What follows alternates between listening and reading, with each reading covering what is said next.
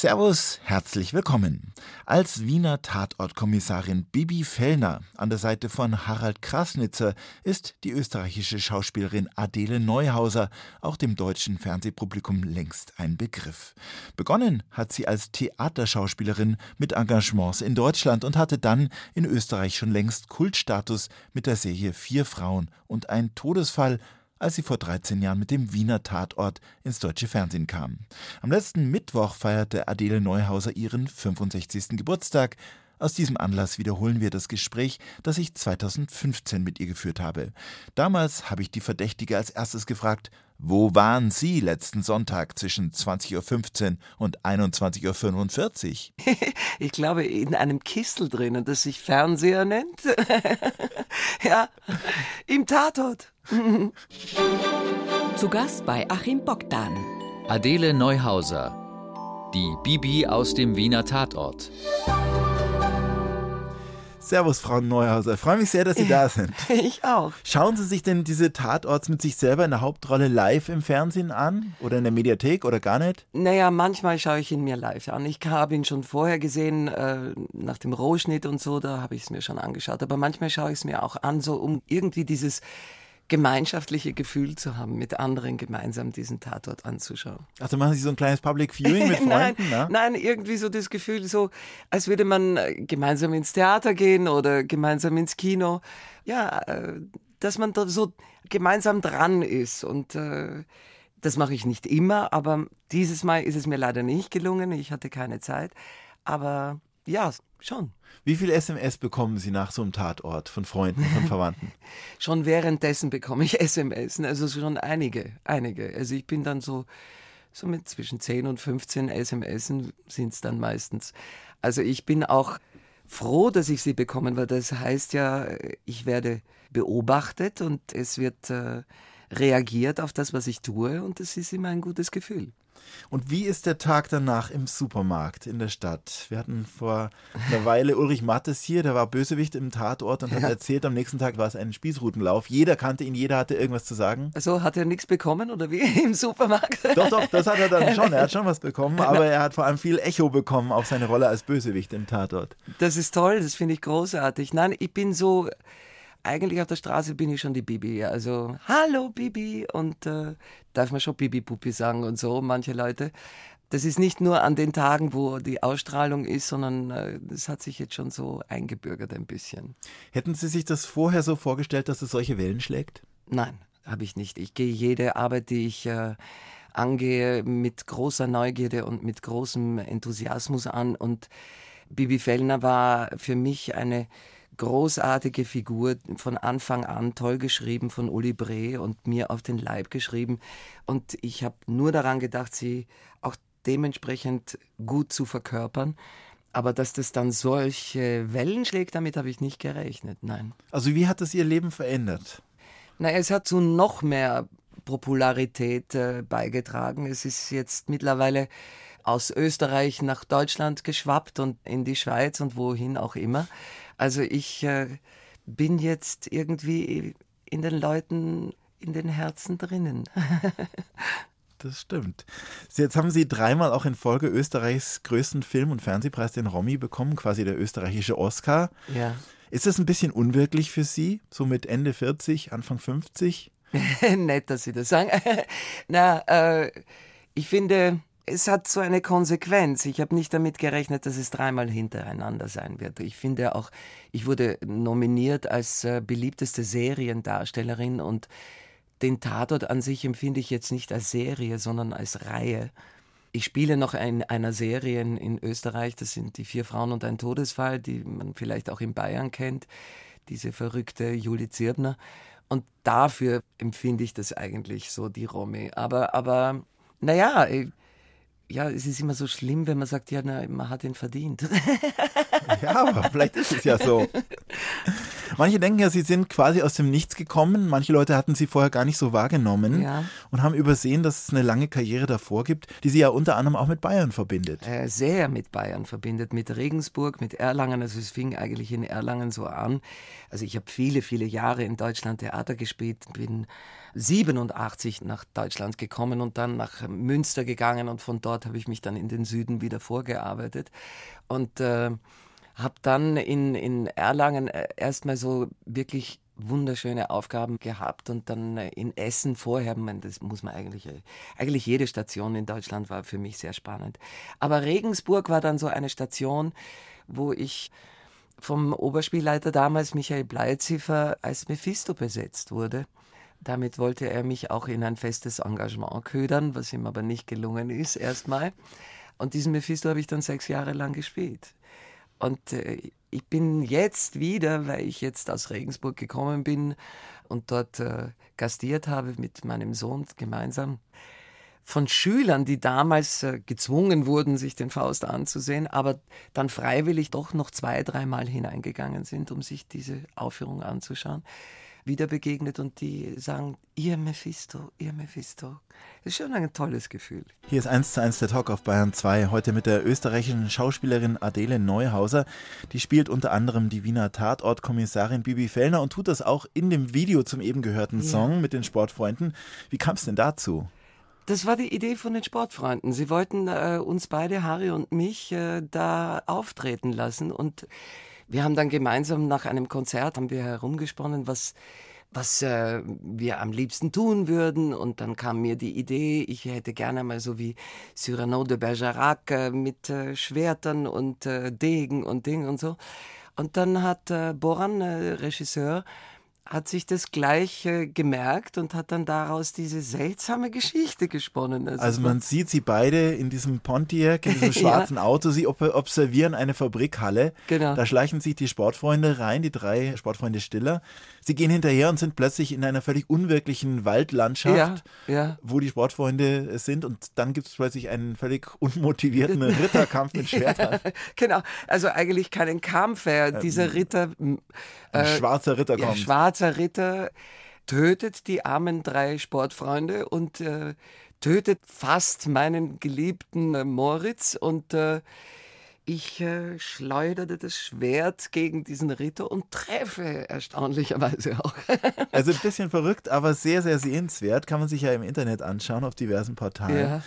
Mit in der Hauptrolle in diesem Video ist dieser schwarze, eben schon erwähnte Pontiac Firebird ja. mit den markanten Flammen auf der Seite, den sie im Tatort fahren. Wem gehört denn dieses Auto im wahren Leben? Ja, das würde ich jetzt auch gerne wissen, wem das eigentlich gehört. Das hat schon einige Besitzer gewechselt. Das ist von Produktionsfirma zu Produktionsfirma oder von Autohändler zu Autohändler. Es sind dann mehrere gewesen, die dann, äh, der eine konnte das, das ist so wie bei Hunden, die gut schauen können, die anderen können ja, mehrere schneller Es waren zwei dann irgendwann. Jetzt äh, ist der Kampf, ob der Pontiac überhaupt noch weiterleben wird oder nicht, weil äh, er leider etwas marot ist. Und äh, werden wir sehen, ob er wieder auftaucht. Ah, ich bin ja sehr dafür. Im, ja, ich im auch. Krimi gehört er ja eigentlich einem Zuhälter und Sie haben ihn ausgeliehen. Der Zuhälter ist genau. im Knast. Genau, ne, ich habe ihn nicht ausgeliehen. Ich musste ihn äh, beaufsichtigen, sagen wir mal so, weil er im Knast war. Und ich habe mich dann schön brav um diesen Pontiac gekümmert, der für einige schwierige Situationen gesorgt hat und äh, auch zu Reibung mit Moritz Eisner geführt hat. Bleibt also bei diversen Verfolgungsjagden auch stehen. ja, hat genau. ein Problem. Was ja. fahren Sie denn privat für ein Auto? Ich war, darf man das überhaupt sagen? Ja. Ja, ich fahre einen Saab und ich liebe dieses Auto und habe schon sehr viel Geld hineingesteckt. Es ist nicht dieser schöne alte, aber er ist auch schon sehr alt. Und Den alten habe ich, da habe ich auch viel Geld okay, reingesteckt. Ja. Und ich hoffe, dass er noch ein bisschen hält. Man sagt mir immer so, bis 300.000 Kilometer schafft er mhm. das ganz bestimmt noch. Jetzt sieht er, er hat schon 220.000, also Mal sehen. Er steht vor der Tür, also ich hoffe, er fährt mich noch ein Stückchen. Und Sie haben auch mal einen alten Post-Volkswagen Käfer gefahren? Ja, das, oh, woher wissen Sie das denn? Ich habe ja? recherchiert. Ja, Wahnsinn. Ja, das war mein erstes Auto, also das erste selbst bezahlte Auto von meiner Gage aus Münster.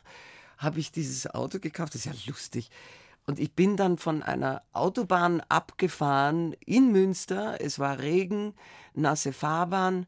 Ich war ein bisschen zu schnell und bin dann so ganz, äh, ja, ganz vorsichtig in den Vordermann hineingerutscht und habe mir gedacht, nein, das darf jetzt nicht wahr sein für so mein erstes Auto und schon kaputt. Nein, es ist alles gut. Nach kurzer gegangen. Zeit schon. Naja, das war Gott sei Dank nichts Schlimmes, äh, auch beim Vordermann nichts Schlimmes, alles okay. Aber das war ein Postauto, ja, richtig. Frau Neuhäuser, wie kam es denn überhaupt dazu, dass Sie zur Tatortkommissarin befördert wurden? Wer hat sich das denn eigentlich ausgedacht? Also ich glaube, so die letzte Version, die ich äh, gehört habe und der ich jetzt vertraue, ist äh, Harry Krasnitzer hat sich das gewünscht. Er hat sich gewünscht, dass er erstens einmal nicht mehr alleine ermitteln muss, äh, sondern äh, dass er jetzt einen ständigen Partner an seiner Seite hat. Und er hat sich auch eine Frau gewünscht und äh, ich glaube zu wissen, dass er sich auch mich äh, gewünscht hat. Und wenn das so ist, dann hat er recht getan, weil wir sind wirklich ein kongeniales Team, finde ich.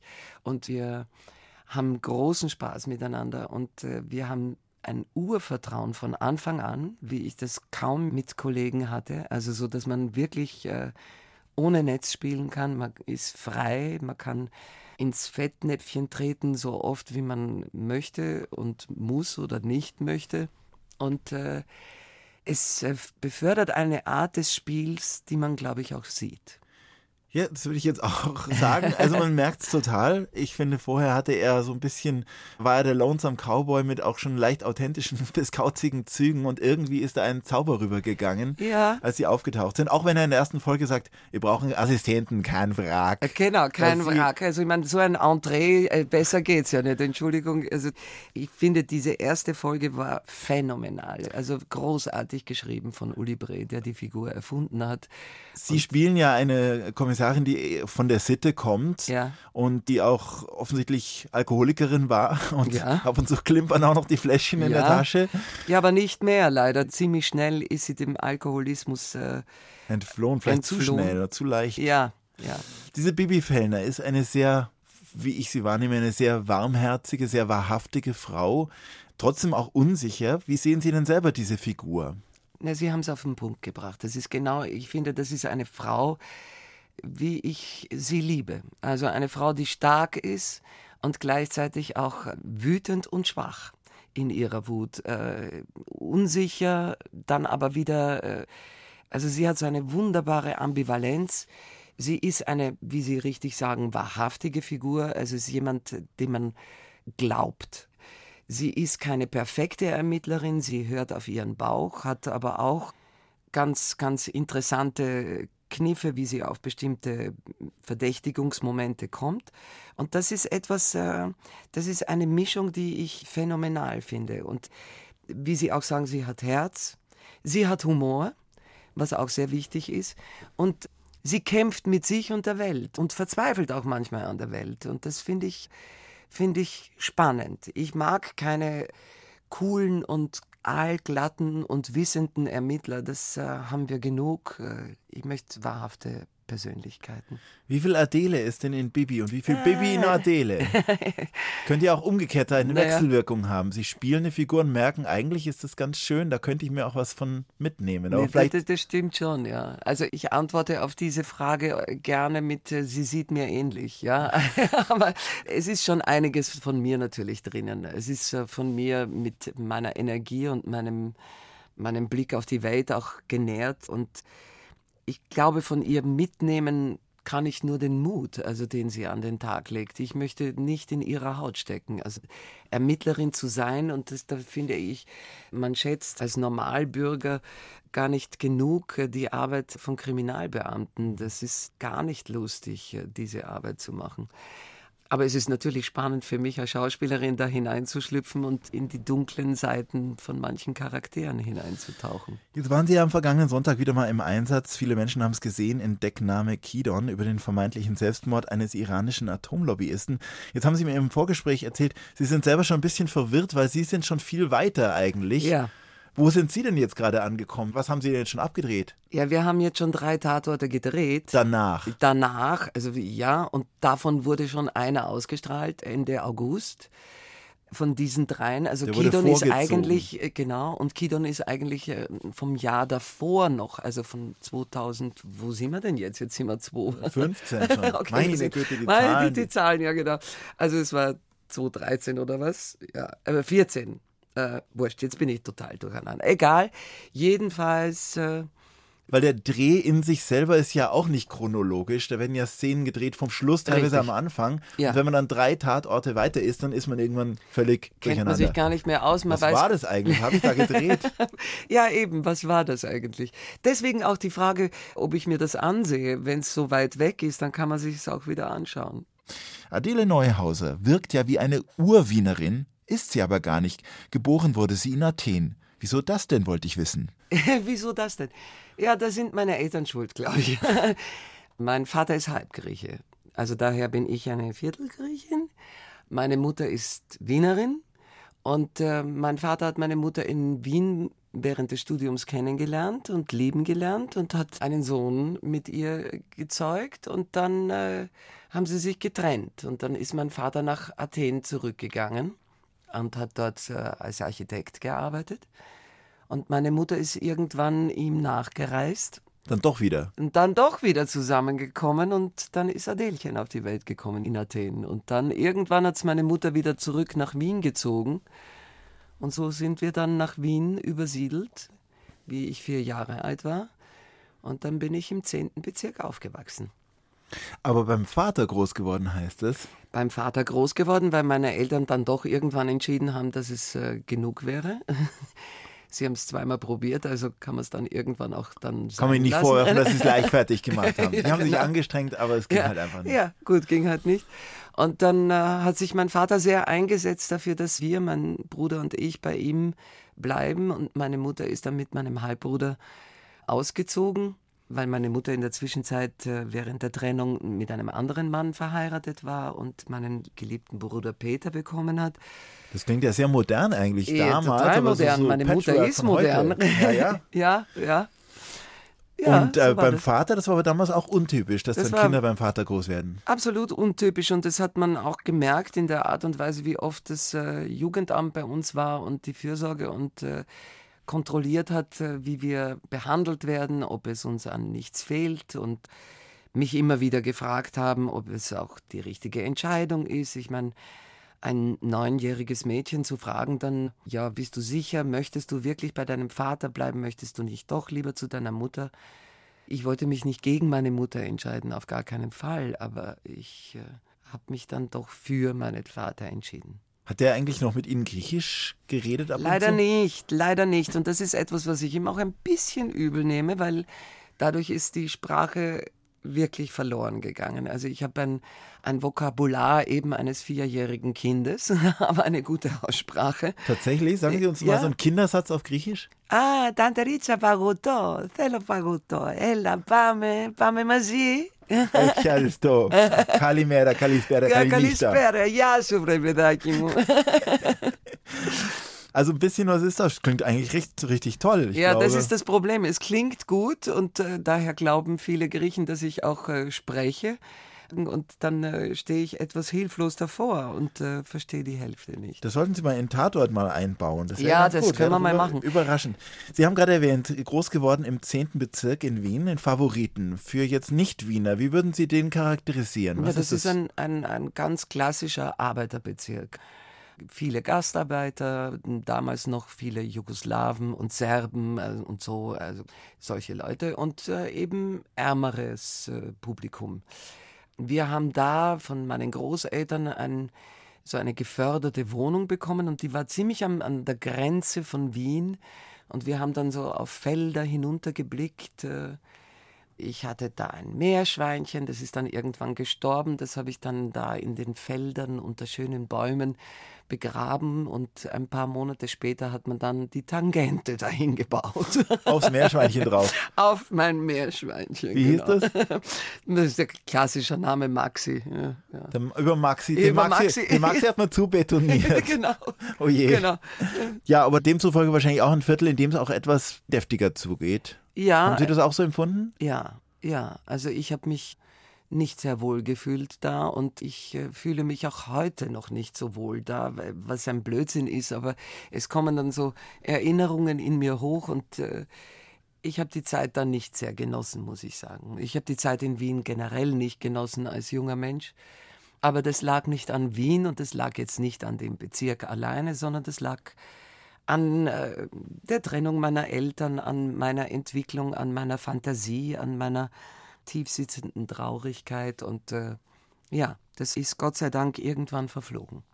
Sie haben auch, so heißt es, mehrere Suizidversuche unternommen. Wir ja. müssen es nicht besprechen, aber es hat mich sehr überrascht, als ich das gelesen habe, weil Sie wirken tatsächlich so unglaublich fröhlich. Sie haben so eine Grundfröhlichkeit in sich, ja, vielleicht die man deswegen. gar nicht in Verbindung bringt damit. Nein, es ist, äh, wie ich schon vorher sagte, es war eine tiefe Traurigkeit und das, äh, glaube ich, hat sich eben damals so manifestiert Eben durch die Tatsache, dass ich mich gegen meine Mutter sozusagen entschieden habe, was ich nicht wollte. Ich wollte nicht meine Mutter verletzen, indem ich bei meinem Vater geblieben bin. Und äh, in so einer jungen, äh, naiven Fantasie ist dann bei mir äh, so ein, eine ganz tief sitzende Traurigkeit und auch Wut mir gegenüber hat sich da so eingenistet. Und die hat mich sehr lange verfolgt. Und ich habe immer mit verschiedenen Ansätzen äh, gegen diese Wut und gegen diese Traurigkeit angekämpft, äh, bis ich dann irgendwann einmal festgestellt habe, nach all diesen unsinnigen Versuchen, mir das Leben zu nehmen, dass ich das auch sein lassen kann, weil es waren eigentlich nur Hilferufe und es waren es war ein, ein Wunsch, aufmerksam zu machen, dass ich, dass ich mit mir nicht zurechtkomme. Ich habe aber das Glück gehabt, dass ich tief drinnen ein sehr lustiger und sehr lebensfroher Mensch bin und auch eine Begabung in mir hatte, Leute zum Lachen zu bringen. Und dieses, dieses Umdrehen der Traurigkeit in, in Humor und Gelächter von meinem Publikum hat mir irgendwie das Gefühl gegeben, ich werde doch geliebt und geschätzt. Und das hat mich dann auf eine gewisse Art und Weise auch gerettet. Sie haben auch den Prager Frühling mitbekommen. Ja. Ist das wirklich wahr? Ja, das ist wirklich wahr. Was ist ja. passiert? Sie waren ja eigentlich in Wien, aber. Naja, ich habe äh, Verwandte, wie jeder richtige Österreicher hat auch böhmische Verwandte. Tschechoslowakische Verwandte. Muss man nach Prag fahren, muss man auf Wenzelsplatz und so. Ne? Und äh, ja, ich hatte einen Onkel, Onkel Ivo. Er war Apotheker und wir haben ihn ab und an besucht. Und äh, ich weiß noch, wie Onkel Ivo immer nach Wien kam, war er immer ganz fasziniert von den Lichtreklamen und dem ganzen Ding. Und wie wir ihn besucht haben, eines Nachts äh, bin ich aufgewacht, weil es so ein komisches Vibrieren, der Boden hat so vibriert und es war so ein komisches Brummen mhm. zu hören. So ein Das war eigen. Genau, genau so. Genau. So? Grausam, grausam. Und ich bin dann aufgestanden und dann äh, habe ich runtergeschaut und dann kamen lauter Panzer. Und bei manchen Fenstern äh, wurde dann von den Soldaten hinaufgeschossen. Also man durfte nicht aus den Fenstern schauen. Und ich war dann auch am Wenzelsplatz, wie sich dieser Student angezündet hat, ja. Und dann wurden wir sofort von der österreichischen Botschaft zusammengerufen, dass wir im Konvoi zurückfahren und Leute mitnehmen und auf dem Weg zurück nach, nach Österreich waren dann auf dem Straßenrand äh, zusammengedrückte Autos und, und plötzlich äh, waren die Grenzen dicht. Plötzlich waren die Russen da. Yes. Schon ein einschneidendes Erlebnis für so ein Mädchen, sowas mitzuerleben. Unglaublich. Also mir hat das als Kriegserfahrung hat mir das gereicht. Ich muss nicht mehr erleben. Nein. Nie wieder. No. Ja, wir haben schon über Ihre Kindheit und Jugend gesprochen. Was war denn so das erste Film- und Kinoereignis, an das Sie sich so erinnern können, das vielleicht auch was ausgelöst hat bei Ihnen? Mit mir? Dass der, Sie was gesehen haben. Ah, dass ich was gesehen habe? Ach, äh, ich habe so viele tolle Winnetou, Filme gesehen. Krotan, keine äh, Ahnung was. Naja, es war so, dass ich mit meinem Vater sehr viel ins Kino gegangen bin. Wir haben uns manchmal sogar zwei Filme an einem Tag angeschaut. Wir waren also, mein Vater immer schon ein äh, äh, Fan von Kino. Ich habe, was habe ich alles gesehen? Also ich, äh, Ben Hur, was weiß ich, äh, bis Asterix äh, von Barbara Streisand, die mich fasziniert hat in ihrer Komik. Ich hatte auch immer so ein bisschen das Gefühl, ihr etwas ähnlich zu sehen. Meine Nase ist auch ein bisschen überdimensioniert. Und da Sie übertreiben dann, maßlos. Nein, nein, nein, nein, das weiß ich schon das war so lustig. Ich hab mein, mein Vater hatte einen guten Freund, der war Schönheitschirurg in, in Athen und äh, wie er mich dann äh, irgendwann einmal kennengelernt hat, so mit zwölf oder so, hat er gesagt, Ma, deine Nase an, die würde ich nie rangehen. Und von diesem Moment an hatte ich einen totalen Komplex. Anstatt dieses, dieses Kompliment so zu nehmen, habe ich, na gut, egal, wurscht. Nein, ich habe... Äh, komischerweise aber gar nicht so an Kino und Kamera und so gedacht, äh, als ich an, an mich gedacht habe als Schauspielerin, sondern ich wollte immer auf die Bühne. Immer. Als was eigentlich? Ja, als was? Dort war ich offen für alles. Also am besten ganz weit weg von mir. Also das war mir immer ganz wichtig deswegen hat mich Fernsehen auch meistens immer gelangweilt, weil dieses Eins zu Eins, also man unterscheidet, wie, wie, wie nah ist die Figur an der Realität der Person. Das, das fragt man im Theater nicht, wenn jemand Schiller nee, spielt. Genau, und, das, und genau das ist der Punkt, das hat mich immer mehr interessiert, wirklich in einen ganz anderen Charakter hineinzuschlüpfen, als äh, ich mir jemals erträumen hätte können. Also wie ich Medea gespielt habe in Mainz damals, das war eine Göttin zu spielen. Bitte, wie spielt man eine Göttin? Indem man ausschaut wie Adele Neuhauser. Ah, genau, danke vielmals. Bitteschön. Ja, also das sind so, oder Mephisto, ähm, oder die erste wirklich schwierige Figur für mich, weil sie doch ziemlich nah an der Realität war, war die Maria Callas, die ich dann in Regensburg auch gespielt habe in Meisterklasse. Das war dann ganz verrückt. Nach einer Aufführung bin ich dann rausgekommen und ich bin wie natürlich naturgemäß äh, zu meinem Bier gerannt, äh, hörte ich dann hinter mir, ah, schau, da geht die Callas. Das, klang, das war irgendwie komisch für mich. Aber es das heißt, Sie wollten eigentlich sogar ans Ballett ursprünglich? Ja, richtig, richtig. Ich wollte Tänzerin werden. Also es waren, äh, gut, die Frage, jetzt äh, komme ich wieder zurück zu den Filmen. Ich wollte mit äh, Fred Astaire wie Ginger Rogers mal tanzen und äh, singend und spielend. Singen ja, ja, Rain oder was weiß ich. Ja. Hieft sie jemand ja, hoch und alles wird gut. Genau, alles wird gut. Aber von dieser Musical-Variante habe ich mich dann doch ganz schnell verabschiedet. Ich habe viel äh, Ballett gemacht und habe mich dann, nachdem ich äh, schon Elevin war an der Volksoper in Wien, habe ich mich Gott sei Dank verletzt. Ich habe mir die Achillessehne eingerissen, was für mich damals ein ziemlicher Schock war und ein trauriger Umstand, dass meine Karriere irgendwie schon bevor sie richtig angefangen hat zu Ende war, aber es hat mich dann wieder dorthin zurückgebracht, wo ich eigentlich hin wollte, nämlich Schauspielerin werden. Sie sind ja schon mit 19 oder 20 nach Deutschland gekommen, als Sie da diesen VW Käfer hatten in, in, äh, in genau, Münster. Genau, den ich fast zu Schrott gefahren hätte, ja. Ähm, und wussten Sie überhaupt, wo Münster ist? Nee, das, das war auch so eine Sache. Ich wurde ich habe ja eigentlich gar nicht für dieses Vorsprechen, äh, das ich mit einem Kollegen gemacht habe, um ihm zu helfen, äh, ich wollte da gar nicht hin, aber ich wurde engagiert und äh, habe dann zu Hause hatte ich noch den Atlas von meinen Schulzeiten und habe dann schnell aufgeschlagen und geschaut, wo Münster liegt. Also in den Norden hat es mich nie gezogen und schon gar nicht so weit, um Gottes Willen. Also ich war dann, für mein Gefühl, musste ich ans Ende der Welt. Aber es war für mich ein Aufbruch ah, in ein neues Leben und ich habe mich wahnsinnig gefreut. Es ist, war für mich die Zeit in Deutschland sowieso eine unermessliche Freiheit. Haben Sie denn da eigentlich in Hochdeutsch gespielt oder auch in, in Wienerisch? Das ist gemein, dass Na. Sie mich das jetzt fragen. Nein, ich kann sogar Hochdeutsch sprechen. Ja, ich habe. Äh, das war so lustig, wie ich anfänglich dann in Deutschland angefangen habe zu drehen, hat man mich gefragt, können Sie auch Hochdeutsch? Und das fand ich eigentlich als ziemliche Frechheit. Ähm, oh, dann habe ich auch eine Frechheit naja, gefragt. das macht nichts. Ist, ich, mir ist es ziemlich wurscht mittlerweile. Ich habe mich damals wahnsinnig gequält und äh, war auch dementsprechend, glaube ich, hölzern und zu kantig und äh, nicht geschmeidig genug vor der Kamera, weil ich so vorsichtig war, dass man ja nicht hört, dass ich aus Österreich komme. Das ist doch scheißegal, woher man kommt. Wenn man in die Herzen der Leute äh, einen Zugang findet, dann ist das doch in Ordnung. Dann darf Mephisto doch Österreichisch reden. Naja, ist Mephisto klar, hat nie Österreichisch geredet. Aber ich finde, man sollte sich auch äh, seiner Wurzeln besinnen. Es sind ja auch Energien, die man mitträgt. Und das alles, was ich, was ich vorher in Wien als so negativ empfunden habe, empfinde ich jetzt mittlerweile als ein ganz großes Geschenk. Also das hat sich sehr gewandelt. Nun sind Sie ja viel rumgekommen als Theaterschauspielerin. Sie waren in, in Erlangen, Sie waren in Essen, in Regensburg, St. Gallen, in Mainz. Äh, wie war das denn für Sie, immer wieder zu wechseln, immer wieder ja auch von vorne anzufangen? Sie waren ja dann praktisch immer auch die Unbekannte, die da kommt. Ja, also damit hatte ich komischerweise ganz wenig Probleme, weil es gefiel mir.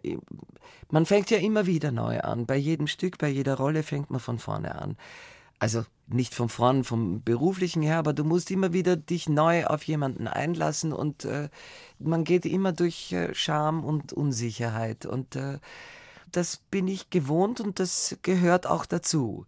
Ich habe äh, das Glück gehabt, durch diese Gastengagements auch ganz schnell zu erkennen, wo liegen die Schwierigkeiten in diesem Ensemble und äh, musste mich nicht diesen Schwierigkeiten unterwerfen. Ich war frei. das, war, das war schon ein großes Glück, ja. Also in dieser Freiheit konnte ich auch ganz anders agieren. Sie haben auch mal in Polling gelebt, in der Nähe von äh, Weilheim ist das? Richtig, ja, genau. Wie hat Sie es dahin verschlagen? Ja, das ist eine, eine etwas längere Geschichte, die ich versuche knapp zu erzählen. Ich hab, war in Essen engagiert und habe da mit einem Regisseur zusammengearbeitet, David Esrik, der aus Rumänien äh, stammt und dort äh, Furore gemacht hat und dann äh, zu Minouche ging nach Frankreich. Und um ihn herum hat sich so ein Ensemble gebildet und wir haben gemeinsam ein Theater gegründet, das Athanor Theater. Und wir wollten gemeinsam nach Bayern gehen und haben in München zuerst einmal versucht, da Fuß zu fassen und irgendeinen Platz zu finden. Das konnten wir uns alles nicht leisten damals. Das waren Preise, die wir nicht zahlen konnten. Damals. Damals. Heute, München ist ja, nicht billiger geworden. Ja, das stimmt natürlich, aber gut, damals ja, äh, haben wir noch weniger Geld gehabt als heute. Naja, und so haben wir uns dann ins Oberland orientiert und so kamen wir nach Polling. Mein Mann und ich äh, haben uns da bemüht, mit dem damaligen Besitzer der Klosterbrauerei ins Geschäft zu kommen, dass wir da das Theater und die Schule und Kino und Bibliothek, wie das ganze Projekt so kurz umrissen aussehen sollte. Sie wollten was richtig Großes naja, da aufziehen. was richtig Großes. Und äh, dann haben wir natürlich gedacht, ja gut, okay, wenn wir dort auch dieses Theater machen, dann brauchen wir auch einen Platz zu wohnen. Und äh, dieser Besitzer hatte auch ein Haus. Das war eine alte Bahnhofsrestauration und die haben wir dann auch gemietet. Aus dem Projekt wurde dann nichts, aber wir blieben dann in dieser Bahnhofsrestauration kleben. Also wenn man es mal zusammenfasst, hätte das ja eigentlich auch ewig so gehen können, Sie mit verschiedenen Theaterengagements durchs Land ziehend. Wann kam denn der Wendepunkt? Was hat denn sozusagen Ihnen den Schub in Ihrer Karriere verliehen? Naja, also ich habe mit all dem, was ich ähm, machen durfte, immer wieder große, schöne Erfolge gehabt. Also aber immer so in diesen regionalen äh, Bereichen. Ich habe äh, über viele Jahre eine wunderbare äh, Casterin äh, gekannt, äh, leider nicht mehr am Leben ist, die immer wieder gesagt hat, Adele, ich kann nichts für dich tun, wenn du immer so viel Theater spielst, weil du bist dann so besetzt, äh, du hast kaum Zeit. Und es gab die Idee des Regisseurs, der damals diesen Mephisto mit mir gemacht hat, Urfaust zu machen und äh, beides noch einmal neu zu inszenieren. Nach sechs Jahren den Mephisto spielen, dann noch einmal neu die Geschichte anzugehen, habe ich als äh, sehr, sehr schwierig empfunden. Und ich habe mir gedacht, äh, na, das, ich weiß nicht, wo ich da ansetzen soll und wie, wie tief ich da noch eintauchen soll. Und auch diese Energie des Mephisto war mir äh, unheimlich, schon damals während der Probezeit. Und äh, ich habe da ganz eigenartige Dinge erlebt mit ihm und mit diesen Energien. Und wollte mich dem nicht noch einmal aussetzen. Und habe dann äh, das Glück gehabt, dass diese Casterin äh, mit äh, Rainer Kaufmann äh, die Kirschenkönigin äh, mich vorgeschlagen hat für eine wunderschöne Rolle. Und diesen Mehrteiler, die Kirschenkönigin, war dann sozusagen mein Start in die Fernsehwelt. Eins zu eins. Eine Stunde, zwei Menschen. Achim Bogdan im Gespräch mit Adele Neuhauser spielte den Mephisto in Regensburg. Und Sie haben später auch mal in Wien im Theater den ehemaligen Finanzminister Karl-Heinz Grasser ja. gespielt, auch so eine Art Mephisto. ja, stimmt, ja. Oh, ich war immer froh, wenn ich ihn ablegen konnte, den guten Herrn Grasser, ja. Ich habe ihn sehr lange studiert Buwok-Affäre, Bawak-Affäre, Ja, ja. Terminal Tower-Affäre, Hypo-Alpe-Adria-Affäre, Ja. Ehe mit Fiona Swarovski, also ein richtiger Lebemann, so, aber der Ja, aber sehr gefangen in sich und seiner Dummheit. Also das ist schon. Äh, ich glaube nicht, dass er ein sehr glücklicher Mensch ist. Nein. Ich habe ein paar ganz kurze äh, Sätze, die Sie vielleicht vollenden können, wenn Sie möchten. An Österreich nervt mich. Oh, äh, nichts? Ja, das ist schön. Wenn ich Bundeskanzlerin wäre, dann Dann äh, würde ich ein äh, freies WLAN äh, mal für die ganze Nation einrichten. Ich würde äh, darauf aufmerksam machen, dass wir in einem, einem sehr glücklichen Umstand leben, d- unsere Freiheit zu haben, unsere Sicherheit zu haben, dass wir ein bisschen bewusster darauf sind, äh, welche großartigen Werte wir haben. Darauf würde ich äh, pochen. ich lese zurzeit folgendes Buch oder habe kürzlich gelesen. Äh, Douglas Adams, die letzten ihrer Art. Der prominenteste Mensch, dem ich je begegnet bin, ist Oh. Ah, Bundespräsident Gauck. Und es war eine schöne Begegnung. Ja, das war eine schöne Begegnung, ja. Da ist er nicht mit Eiern beworfen worden, wie in Prag. Nein, nein, ist er nicht, ist er nicht. Er hat eine wunderschöne Rede gehalten beim Grimme-Preis äh, damals. Und ich finde ihn einen sehr klugen Mann. Da fahre ich gerne hin in Urlaub. Nach Griechenland. Mein größter Fehler, Hm, mein größter Fehler. Vielleicht, dass ich noch Schamgefühle habe. ein unerfüllter Lebenstraum. Ein unerfüllter Lebenstraum. Noch viel, viel mehr Reisen. Und daran merke ich, dass ich älter werde. in dem immer mehr junge Leute auf mich zukommen und mich fragen, wie ich das alles so mache. Ohne Rollator. Ohne Rollator, genau. Sie waren Ende des Jahres zu Gast im Turmtheater in Regensburg mit einer musikalischen Lesung. Sie haben gerade schon erwähnt, Douglas Adams, Die letzten ihrer Art, ein Buch über bedrohte Tierarten. Was ist das für eine Lesung? Erstmal ist es ein großartiges Buch. Also jeder, der Douglas Adams kennt, äh, die meisten werden ihn kennen von Per Anhalter durch die Galaxis, kennen, wissen oft nicht, dass er noch dieses wunderbare Buch geschrieben hat, Die letzten ihrer Art. Äh, Da ist er mit Mark Cavadin, ist er äh, einem Zoologen, Zoologen. ist er zu aussterbenden Tierarten dieser Erde gereist und hat eben einen Reisebericht geschrieben. Und wenn man äh, Douglas Adams kennt, dann weiß man, dass das sehr, sehr amüsant wird und dass er einen sehr genauen Blick auf die Welt hat und auch einen sehr liebevollen und äh, humoristischen Blick auf die Welt. Ja, Sie wirken so rundum mit sich im Reinen, zufrieden mit dem Leben. Mussten Sie da zuerst äh, so alt werden, wie Sie jetzt sind? Ja, So jung offensichtlich. ja, ja, offensichtlich. Und ich beklage mich nicht. Gibt es denn irgendwas, irgendeine Weisheit, eine Lebensphilosophie, die Sie begleitet hat, die Ihnen auch geholfen hat, auch in den schlechten Momenten im Leben? Ja, also was heißt das? ähm, ich glaube, dass man immer wieder ganz tief in sich hineinspüren muss, wenn man nur einen, einen klitzenkleine äh, Zweifel daran hat, dass man dieser Traurigkeit oder, oder dieser Angst oder wie auch immer folgen muss, wenn man das spürt, dass das nicht so ist, diese ganz kleine im Bauch, im Herzen, dann sollte man dem nachgeben und äh, feststellen, dass das Leben doch sowas von lebenswert ist. Eins zu eins geht zu Ende. In der vergangenen Stunde hatten wir Besuch von der Schauspielerin Adele Neuhauser aus Wien. Ich sage herzlichen Dank. Ich danke Ihnen. Das war nachträglich zu ihrem 65. Geburtstag letzten Mittwoch das 1 zu 1 Gespräch mit der österreichischen Schauspielerin Adele Neuhauser aus dem Jahr 2015. Herzlichen Glückwunsch von hier und alles Gute, sagt Achim Bogdan. Und noch ein Tipp, in unserer ARD Audiothek finden Sie die Sendung von eben und auch den neuen Podcast Lost in Nahost. Da geht es um den Krieg in Israel und Gaza und zwar so, dass alle verstehen, wer welche Rolle spielt, welche Player in der Region wichtig sind und wann und wie das alles überhaupt angefangen hat. Das Ganze in der ARD Audiothek oder sonst überall, wo es Podcasts gibt.